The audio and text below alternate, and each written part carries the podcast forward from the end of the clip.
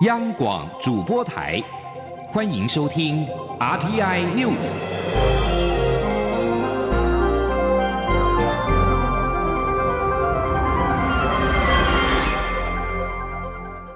各位好，欢迎收听这节央广主播台提供给您的 RTI News，我是陈子华。在新闻开始，我们来关心台风的消息。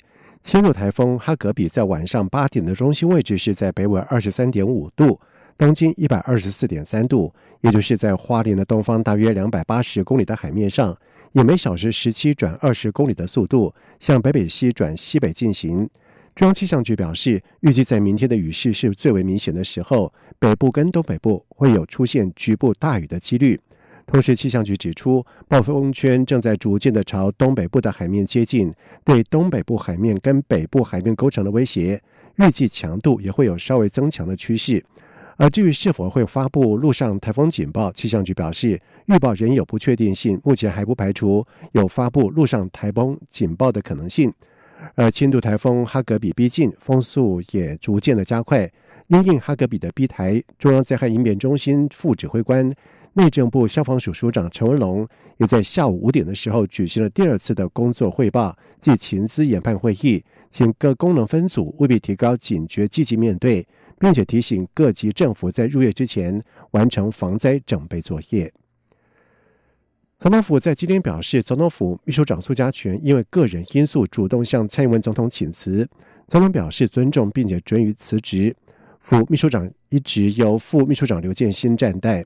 苏家全在辞职声明当中表示，近期屡遭恶意的抹黑，造成蔡总统的困扰。为了不再让蔡总统困扰，也让检调能够秉持勿往勿纵的司法精神，放手侦办，他宣布其即日起辞去总统府秘书长一职。同时，苏家全也重申，清白是第二生命，誓死守护，也绝不接受外界近来对他恶意的人格抹杀。而北检侦办立委涉嫌收贿案。侦讯之后，声押进见立委苏振清、廖国栋、陈昌明、赵正宇以及前立委徐永明等十人。台湾民众党在今天在国立体育大学综合体育馆举办了党员大会，党主席柯文哲表示，在面对台湾当前的问题，必须展开第二波的临近革命，目标是建立共荣的社会，实践国家治理。柯文哲并且感谢党员不离不弃，依旧相信台湾需要一个强而有力的第三势力。相信台湾民众党记者王兆坤的报道。民众党表示，该党七月三十号举行中评会认证党员八千零六十八人，开会前统计出席两千六百一十人，委托书两千五百三十一份，达到法定标准。党主席柯文哲宣布开会。柯文哲致辞表示，党员大会举办前，李登辉不幸辞世，他这一生最伟大的贡献。就是带领台湾走向一条没办法回头的民主之路。过去民主前辈推翻万年国会，推动总统民选，建立台湾主体意识，这是台湾的第一波宁静革命。柯文哲指出，目前应展开第二波的宁静革命，也就是民众党的发展目标，推动共荣社会、国家治理。他说：“但是目前金权政治泛滥，财政纪律破坏。”政治派系分赃、蓝绿恶斗，导致国家空转的情况下，我们必须展开第二波的零建革命。第二波的零建革命，就是建立共荣社会，实践国家治理。柯文哲在会前受访表示，这一次党员大会最主要的任务是通过党章修订，建立党代表制度。他说，作为一个新兴政党，成立以来一路跌跌撞撞。所以，尽量赶快把该做的事情把它做完。中央广播电台记者王兆坤桃园龟山采访报道。而台湾民众党在今天举行党员大会，其中的重点就是表决通过长程修订案，明定党员代表大会为党最高权力机关。而投票结果，同意票为四千六百六十八人。主席柯文哲宣布，同意票达到出席人数五千一百四十一的三分之二，章程修订案通过。而内政部将会等到。民众党的资料之后，再进行文件的审查。再过两个礼拜的时间，高雄市长补选就要进行投票。三党候选在今天持续的争取选民的支持。民进党候选人陈金麦表示，脚踏实地拜票，接触市民是基本功。而国民党候选人李梅珍则是邀请党籍立委共同行销高雄，一起为高雄打拼。民众党候选人吴益政出席党员大会，希望第三势力能够为台湾走出新的道路。记者王兆坤的报道。民进党候选人陈其迈今天将拜票重点放在市场与庙宇。他受访表示，行程安排要与市民多接触，虽然这个策略较为辛苦与劳累，但却是应该要做的事，是候选人的基本功。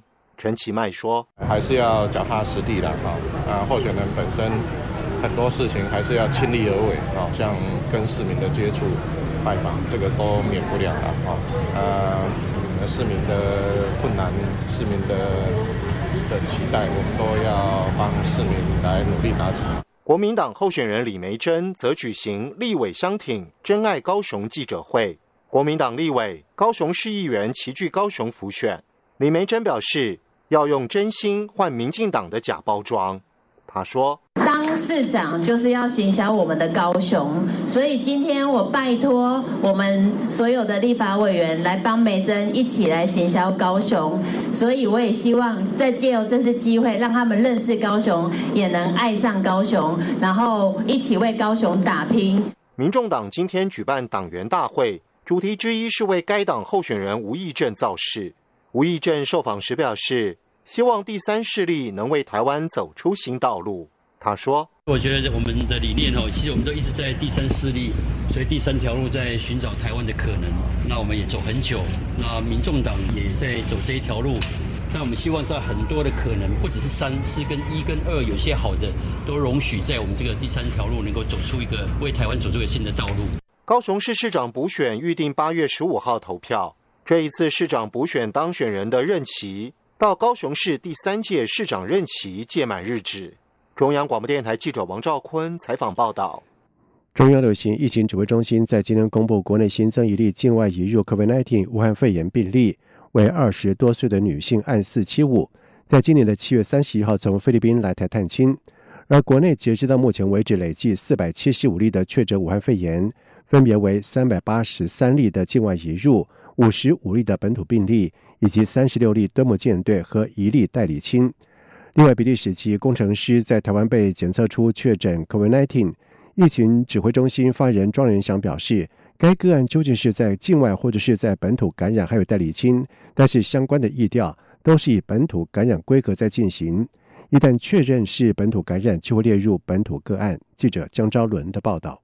指挥中心一号公布，台湾出现一例确诊武汉肺炎感染源，有待理清个案，为比利时籍离岸风电品管工程师。指挥中心发言人庄仁祥二号表示，目前框列的接触者有三百一十人，都已经裁剪，其中核酸检测一百零九人为阴性，两百零一人检验中。三号起，所有接触者也会进行血清抗体检测。至于该名比利时籍确诊个案属于境外移入或本土感染，庄仁祥表示，目前仍待厘清。指挥中心只是把相关资讯向外界报告。包括该名个案三月中曾出现嗅觉、味觉丧失的症状，两个月后恢复，一直到五月才进入台湾。若该个案三月中确实曾感染，由于武汉肺炎发病十天后就几乎没有什么传染力，因此就算五月进入台湾时仍含有病毒，也不具传播力。另外，也不排除他是在台湾被感染。庄仁祥表示，等到相关检验结果出炉后，就会由专家做出判断。若判定为本土感染，就会列入本土个案，不会有任何压力。庄仁祥说：“本土就本土啊，我们现在是依照本土的方式在做疫调，所以如果说最后看出来是有本土的话，我们会把它列入本土。我们只是说到目前还在理清而已，并没有说不不把它列入本土。”对于前副总统陈建仁认为台湾将面临第二波疫情，建议民众应备妥三个月的口罩量。庄仁祥表示，目前国内征用口罩数量每天达八百万片。口罩实名制政策也会持续到年底，民众每两周都可以领到固定数量的口罩。目前一般市场上也可以自由购买，保证不缺。中国面台记者张伦台北采访报道。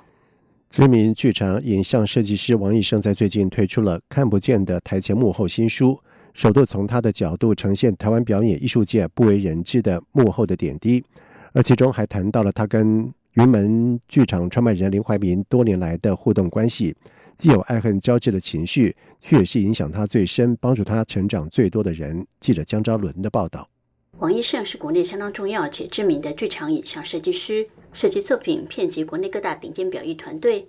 不过他在首本个人新书《看不见的台前幕后》中，反而以一种自我调侃的方式，写下他在许多制作过程中遇到的错误或是有趣的事情，以及他对台湾表演艺术界的观察。